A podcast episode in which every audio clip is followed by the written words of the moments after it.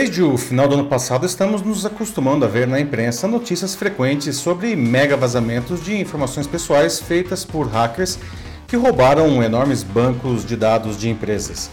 Também vemos diversos relatos de pessoas que são vítimas de delinquentes digitais ao cair em todo tipo de golpe online. A má notícia é que isso pode piorar de maneiras até então inimagináveis, podendo até colocar nossa vida em risco. Todos esses crimes são resultado não apenas da eficiência dos bandidos, mas também da crescente digitalização de empresas e de nossas vidas. Isso ganhou ainda um grande impulso adicional com o distanciamento imposto pela pandemia de Covid-19. Empresas, instituições de qualquer natureza e até governos estão profundamente conectados à internet. E todos nós seguimos pelo mesmo caminho, não apenas em nossas tarefas cada vez mais realizadas em nossos celulares e computadores. Não é de hoje que até alguns de nossos eletrodomésticos coletam informações sobre nós e as transmitem pela internet. Mais recentemente, estamos vestindo dispositivos conectados que nos rastreiam.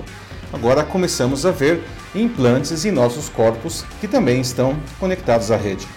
Eu sou Paulo Silvestre, consultor de mídia, cultura e transformação digital, e essa é mais uma pílula de cultura digital para começarmos bem a semana, disponível em vídeo e em podcast. A princípio, esses dispositivos estão online para enviar, por exemplo, informações sobre nossa saúde a nossos médicos e hospitais. Né?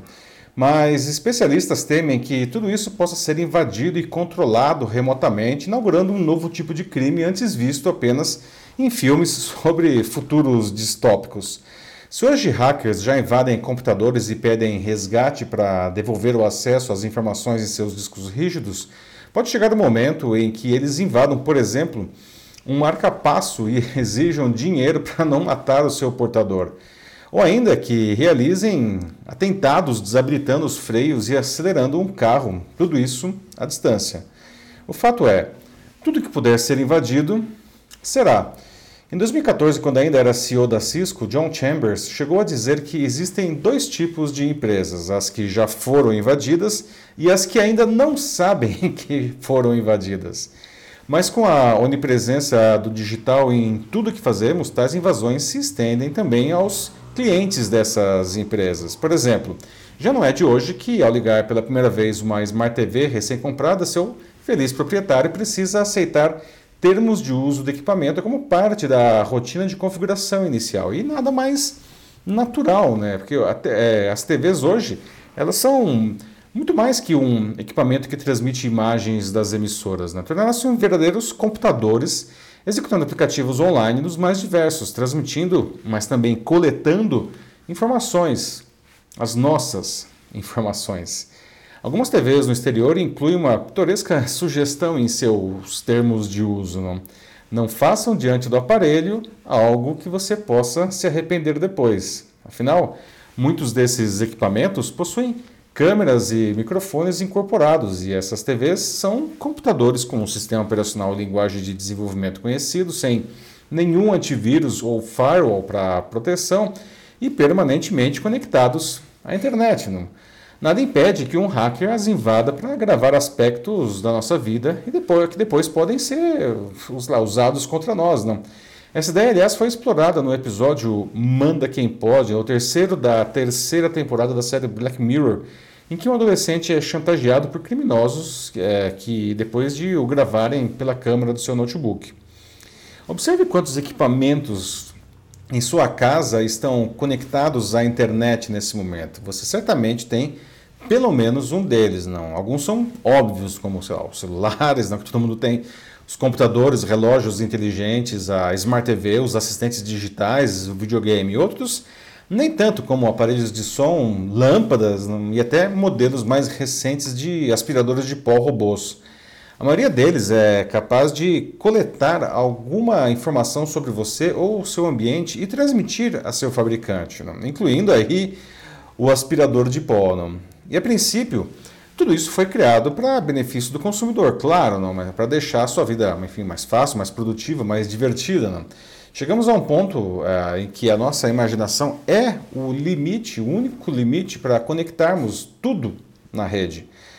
Estudos sugerem que nesse ano praticamente metade de todo o tráfego de dados na internet acontecerá entre equipamentos falando entre si sem nenhuma intervenção humana. Né? É o fenômeno da internet das coisas. Né? Como comparação, 13% dos dados sairão ou chegarão de nossos celulares e apenas 3% de nossos computadores, que aliás estão prestes a ser superados pelas Smart TVs nesse quesito. Quem tem em casa assistentes digitais como Amazon Echo ou Google Home já pode controlar vários eletrodomésticos com a sua voz, não? Mas a automação digital das casas vai muito além, com geladeiras, cafeteiras, persianas e até banheiras controladas remotamente. Os carros também estão cada vez mais digitais e conectados. Modelos topo de linha ah, podem ter computadores de bordo ah, online e com mais linhas de código que um sistema operacional para computadores, né? Ah, controlando todos os equipamentos não, do, do veículo. Isso permitiu que, veja só, em 2015, não, pesquisadores uh, de segurança invadissem um Jeep Cherokee que estava a 16 quilômetros de distância deles. A partir de comandos em um notebook, eles diminuíram a potência do veículo, mudaram a estação do rádio de, a bordo e ligaram o ar-condicionado e o limpador de para-brisa, tudo de longe. Não? No ambiente comercial, acompanhamos o crescimento de lojas sem funcionários, em que o próprio cliente pega o que quer e sai com uma compra sendo automaticamente debitada no seu cartão. Mas também vemos coisas no mínimo inusitadas, não como grelhas de lanchonetes com a temperatura controlada de maneira online para, enfim, evitar superaquecimentos e incêndios, não, e até galerias de águas pluviais com sensores para evitar enchentes. Assim como as nossas casas, carros e escritórios estão cada vez mais conectados, nossos corpos seguem pelo mesmo caminho, seja pelo que vestimos ou até por implantes em nosso organismo. O celular é a máquina perfeita de rastreamento, porque é a única coisa na vida da qual a gente não se afasta durante todo o dia. Não. Além disso, instalamos dezenas de aplicativos nele, alguns de procedência duvidosa, não? Que podem coletar uma enxurrada de dados nossos, repassando-os a criminosos até, quem sabe. A simples geolocalização, que diz onde nós estamos, não, pode ser usada para traçar o nosso hábito de movimentação, o que pode ser usado, por exemplo, no planejamento de sequestros. Não? Além disso, vestimos ou usamos cada vez mais equipamentos online capazes de coletar e transmitir os nossos dados. É o caso de relógios inteligentes capazes, entre outras coisas, de monitorar os nossos batimentos cardíacos. Isso pode ser muito bom, né? como no caso do jornalista americano Paul Hutton, que foi salvo, salvo mesmo pelo seu Apple Watch em 2019. Né? Na época ele tinha 48 anos né? e o aparelho identificou anomalias nos seus batimentos, o que lhe permitiu descobrir que tinha bigeminia ventricular, né? que foi corrigida antes que algo pior acontecesse. Por outro lado, em mãos erradas, não, informações tão íntimas da nossa saúde podem permitir usos nefastos. Não? Vestimos e usamos muito mais dispositivos conectados que coletam nossas informações ou podem ser controlados remotamente, não? câmeras portáteis, óculos de realidade aumentada ou realidade virtual, medidores de glicemia, roupas com sensores, não, até mesmo vibradores que podem ser controlados à distância pela internet. Essa digitalização da vida é um caminho sem volta, não? Os benefícios que recebemos são imensos. Por outro lado, não há sistema que não possa ser invadido, não? Essa é uma corrida de gato e rato, não?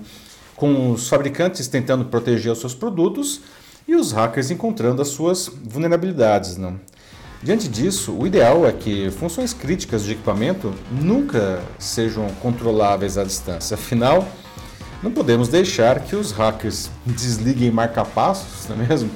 Provoquem sérios acidentes de carro ou gelem a nossa casa com um ar-condicionado, não é verdade? É isso aí, meus amigos. Bom, como que anda a automação da sua empresa, da sua vida? Né? Isso pode realmente nos trazer grandes benefícios e, e conseguir, a gente consegue minimizar esses riscos aí como o das invasões. Não?